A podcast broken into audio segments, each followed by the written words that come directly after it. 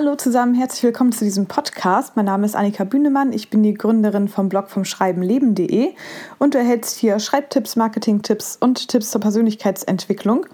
Und ihr habt mich vor kurzem gefragt, ob ich nicht mal wieder etwas über das Thema Schreibblockaden machen kann.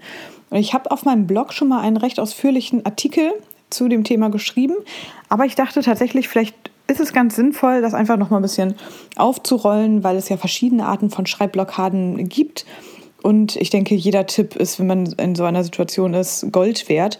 Ich war selbst bisher zweimal an so Punkten, an denen ich einfach nicht weiter wusste und wo nichts mehr funktioniert hat. Schreibblockade bedeutet ja im Grunde, dass man nicht mehr im Flow ist, dass man entweder nicht mehr weiß, was man schreiben soll, dass man teilweise auch einfach vor einem leeren Blatt sitzt und gar nicht weiß, wie man anfangen soll.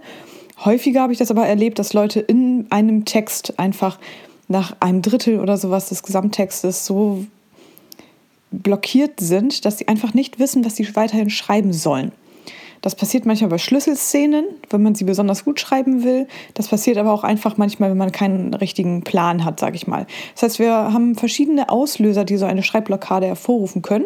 Und da möchte ich jetzt den Grund, der einem am Anfang vielleicht häufiger mal über den Weg läuft, gleich zu Anfang nennen. Und zwar ist das die Angst vorm Versagen bzw. der innere Kritiker. Gerade wenn man mit dem Schreiben anfängt, ist es ja oft so, dass man selbst sehr hohe Ansprüche hat und die selbstverständlich auch erfüllen will. Entweder stellen auch manchmal andere hohe Ansprüche an einen selbst, aber meistens sind wir es ja doch selber, die einfach einen perfekten Text irgendwie abliefern wollen. Besonders wenn man beginnt, ist das keine gute Herangehensweise, weil so ein Text mit der Zeit erstmal wachsen muss. Also es ist im Grunde kann man es wirklich vergleichen wie mit einer Blume. Man hat am Anfang einen kleinen Samen, den packt man in die Erde, man gießt ihn, man pflegt ihn und dann muss man sich so ein bisschen um die Pflanze, die da herauskommt, auch kümmern. Das ist beim Schreiben gar nicht anders. Man hat einen Samen, das ist die Idee, versucht ihn in die Erde zu pflanzen, also das Grundgerüst irgendwie da herum aufzubauen, will das dann hegen und pflegen, das heißt, man will den Text schreiben und verbessern. Und wenn die Pflanze dann da ist und sichtbar ist, das heißt, wenn der erste Entwurf geschrieben ist, dann kümmert man sich darum, dass es eine schöne Pflanze wird, dass die gepflegt wird, das heißt, dass der Text auch gut ist, dass er dann redigiert wird und so weiter. Manchmal hakt es aber halt schon ganz am Anfang. Die meisten Autoren haben eigentlich genug Ideen, worüber sie schreiben wollen. Deshalb werde ich da auf diesen Punkt jetzt gar nicht mal so eingehen, sondern eigentlich auf den nächsten, und zwar das Wie. Wie setze ich so eine Idee um? Manchmal ist es so, dass ähm, einfach die Spannung nachlässt, beispielsweise, dass man selber den Text langweilig findet oder dass man irgendwie das Gefühl hat, nicht so toll zu schreiben, wie man das eigentlich dachte, dass man das tun würde. Ähm, da ist es eigentlich relativ ähm, einfach, diese Blockade zu überwinden. Das klingt einfacher, als es tatsächlich ist, muss ich dazu sagen. Und zwar wirklich sich anzugewöhnen, den Text, den man gerade schreibt, als rohen Entwurf zu sehen. Da dürfen Fehler drin sein, das, das darf auch schlecht geschrieben sein. Also erlaube dir, schlecht zu schreiben. Das ist wirklich ein Tipp, den ich sehr, sehr hilfreich und wertvoll finde. Bei mir ist es genauso wie bei allen anderen. Wenn ich schreibe, dann habe ich manchmal Passagen oder Absätze, wo ich schon weiß, oh mein Gott, das ist so schlecht. Das, will keiner später lesen. Und dieses Gefühl lässt dann auch nicht los. Ich habe jetzt ja schon ein paar Romane auf dem Markt. Und jedes Mal beim Schreiben habe ich wieder, immer mal wieder so Szenen, wo ich einfach das Gefühl habe, oh mein Gott, ist das schlecht. Zum Glück liest, liest das niemand und sieht das jetzt niemand. Und äh, gut, dass ich das später nochmal überarbeiten kann. Diese Einstellung rettet mich aber über so eine Szene hinweg, weil ich einfach mir denke, okay, es ist ein Entwurf und später kümmerst du dich darum, dass der schön aussieht und dass der sich gut lesen lässt. Jetzt ist es erstmal wichtig, den Text überhaupt zu äh, Papier zu bringen. Das heißt, mein erster Tipp ist, den inneren Kritiker auszuschalten, den man ähm, so im Kopf hat, weil es einfach ehrlich gesagt nichts bringt. Der Kritiker kann gerne wieder eingeschaltet werden, wenn wir das Ganze überarbeiten. Also wenn es darum geht, irgendwie die Fehler zu beseitigen, Spannung zu erhöhen, ob die Figuren wirklich auch ähm, dreidimensional sind, ob die Geschichte genug Twists hat oder überraschende ähm, andere Handlungsstränge oder was auch immer. Alles, was uns überarbeiten kann, Das machen wir später. Im ersten Entwurf geht es wirklich einfach erstmal nur um das Runterschreiben der Grundidee und um das Runterschreiben des Textes. Weitere Auslöser von Schreibblockaden können auch tatsächlich äußere Faktoren sein. Es gibt Leute, die können beispielsweise überhaupt nicht gut schreiben, wenn, keine Ahnung, ähm, sie im Café sind. Und andere können besonders gut schreiben, wenn sie im Café sind. Manche Leute können einfach nur in ihren vier Wänden schreiben, andere brauchen Musik, andere tun ganz gut daran, mal aufzustehen. Wenn du in einer Blockade bist und das Gefühl hast, äh, dir fällt die Decke auf den Kopf und das geht so nicht mehr, dann ist ein Ortswechsel wirklich eine gute Idee. Idealerweise ähm, würde ich sagen, an einen Ort, der kein Internet zur Verfügung stellt. Also kein Café mit WLAN, sondern wirklich, ähm, ich persönlich mag den Zug immer ganz gerne, aber ich würde mir jetzt auch keine, kein Ticket extra holen, nur damit ich meine Schreibblockade überwinden kann. Es ergibt sich nur einfach manchmal so.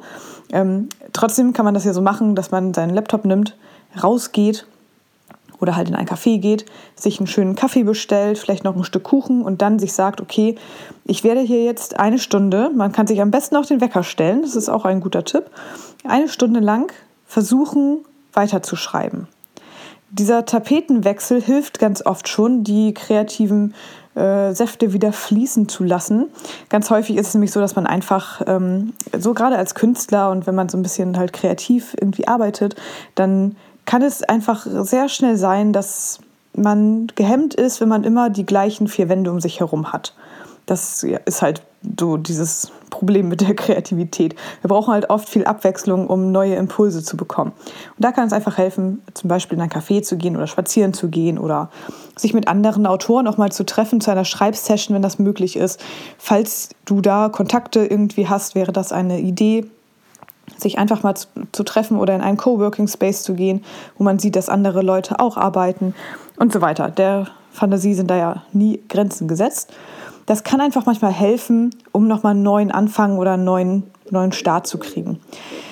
Es kann auch helfen, wenn man einfach die Stelle, wo es gerade unheimlich hakt, für dieses Mal überspringt. Das heißt, also bei mir war es auch mal so, dass ich wusste, jetzt kommt eine Szene, die, erstens wollte ich die nicht schreiben, also irgendwie alles in mir hat sich gesträubt, die zu schreiben. Und ich hing da auch. Mir fiel einfach irgendwie, mir fielen keine Worte. Ich habe um jedes Wort gerungen und ich wusste einfach nicht so ganz genau, was ich da machen soll, was ich schreiben kann.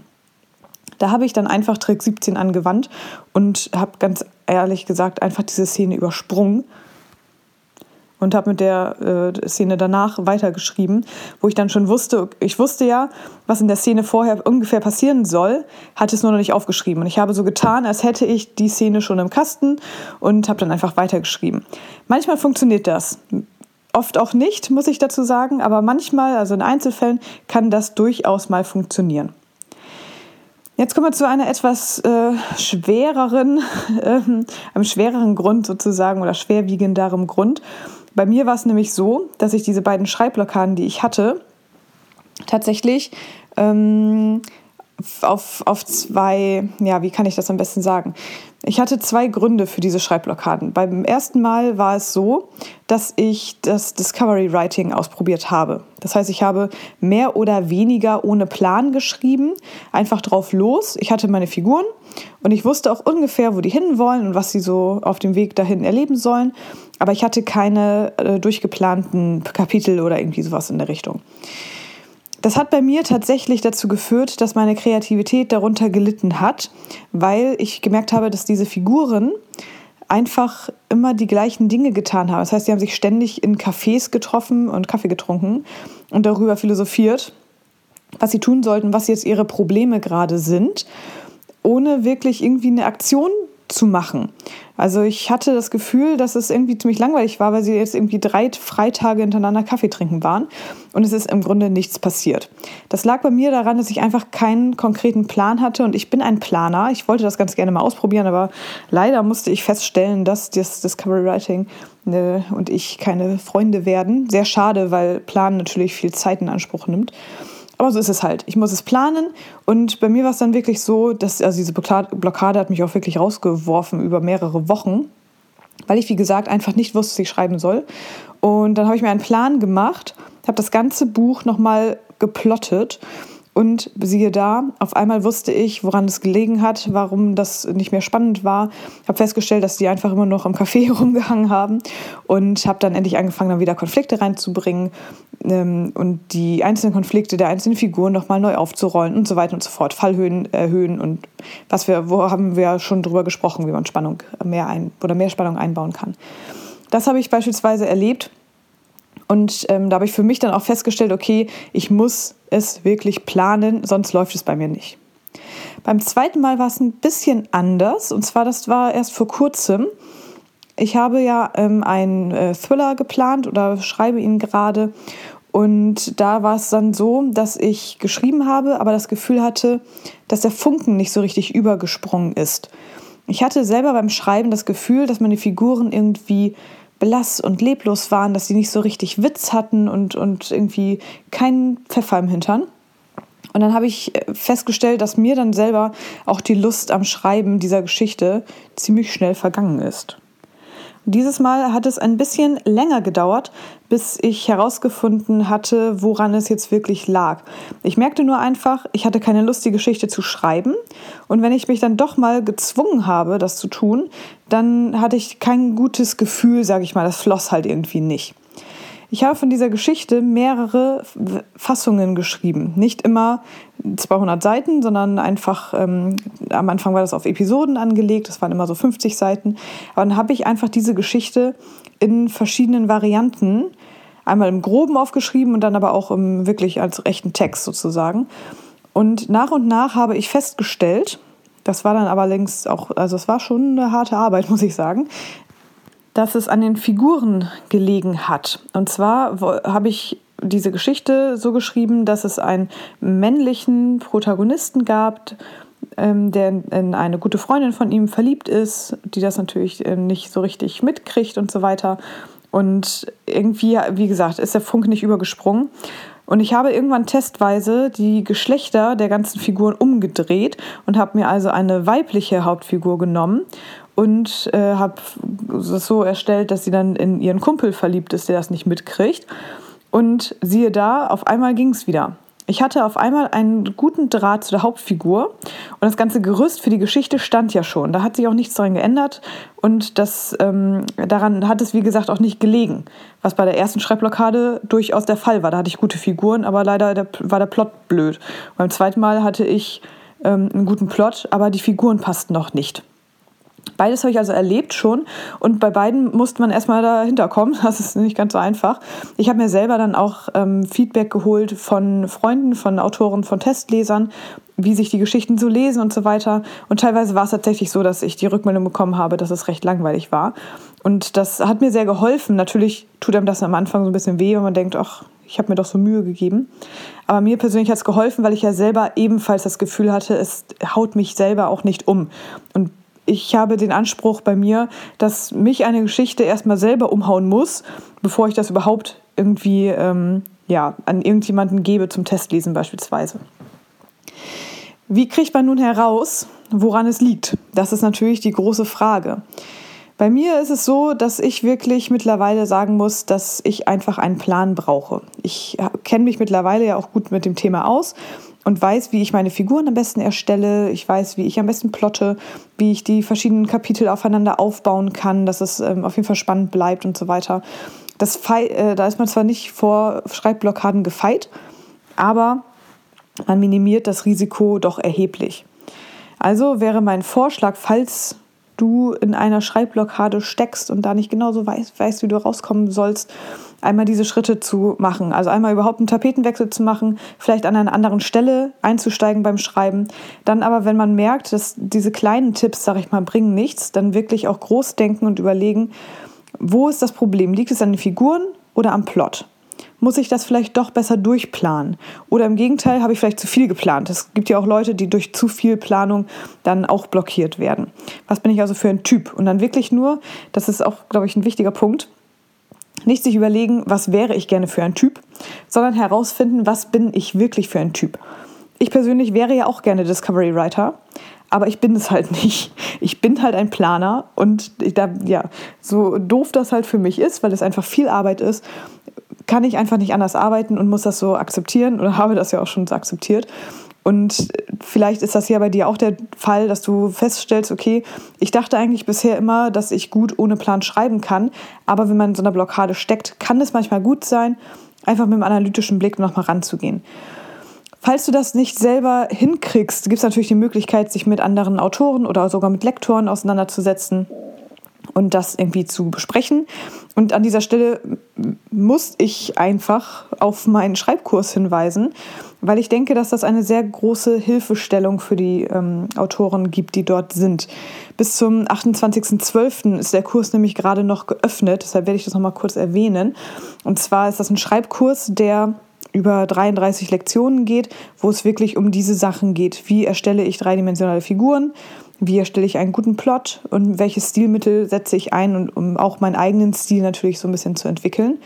Und das Gute an dieser Gruppe ist, dass man sich in der Gruppe halt austauschen kann. Wir haben eine Facebook-Gruppe und da äh, hat man die Möglichkeit, seine Texte zum Beispiel einzustellen ich, immer wenn ich mal Zeit habe, lektoriere ich da auch Texte für alle sichtbar sozusagen, meistens anhand eines Videos, dass man sehen kann, wo die einzelnen Schwächen liegen und viele kann man für sich da ja auch mitnehmen. Ihr kennt das ja jetzt von diesem Kanal auch schon, dass ihr mal vielleicht gesehen habt, dass ich ähm, andere Texte lektoriere und es hilft einem selber einfach. Man sieht, wo andere noch Potenzial haben.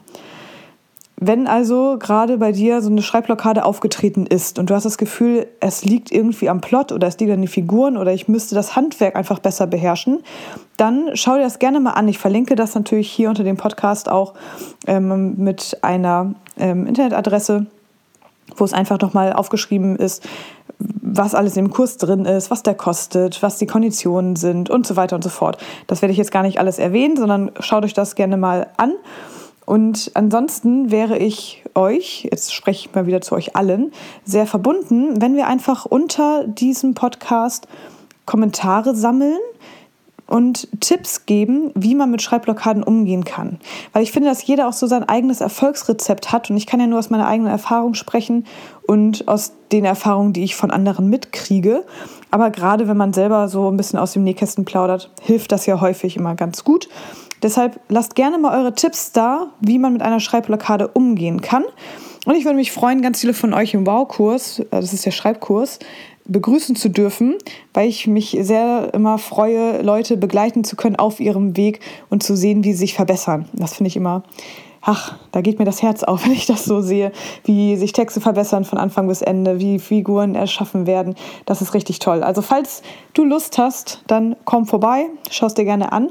Ansonsten muss ich sagen, dass wir uns jetzt so langsam ähm, der, dem Endspurt, äh, auf den Endspurt zubewegen, nenne ich es mal, was meine Schwangerschaft angeht. Deshalb kann es gut sein, ich habe jetzt tatsächlich es nicht geschafft, Videos und Podcasts im Vorhinein zu drehen und aufzunehmen. Deshalb ähm, wird es eine Zeit geben, wo mal drei oder vier Wochen lang nichts von mir zu hören sein wird.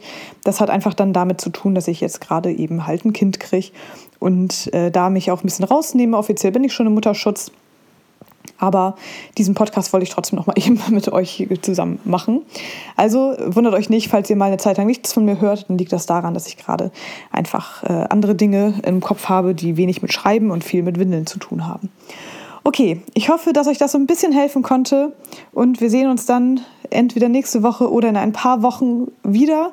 Bleibt mir gerne treu und wir sehen uns auf jeden Fall auf anderen Kanälen. Folgt mir, wenn ihr möchtet, gerne auf Instagram oder Facebook. Und ich wünsche euch eine ganz schöne restliche Weihnachtszeit und einen schönen Jahresübergang. Und wir sehen uns dann aller spätestens nächstes Jahr in alter Frische wieder. Macht es gut, bis dann. Tschüss.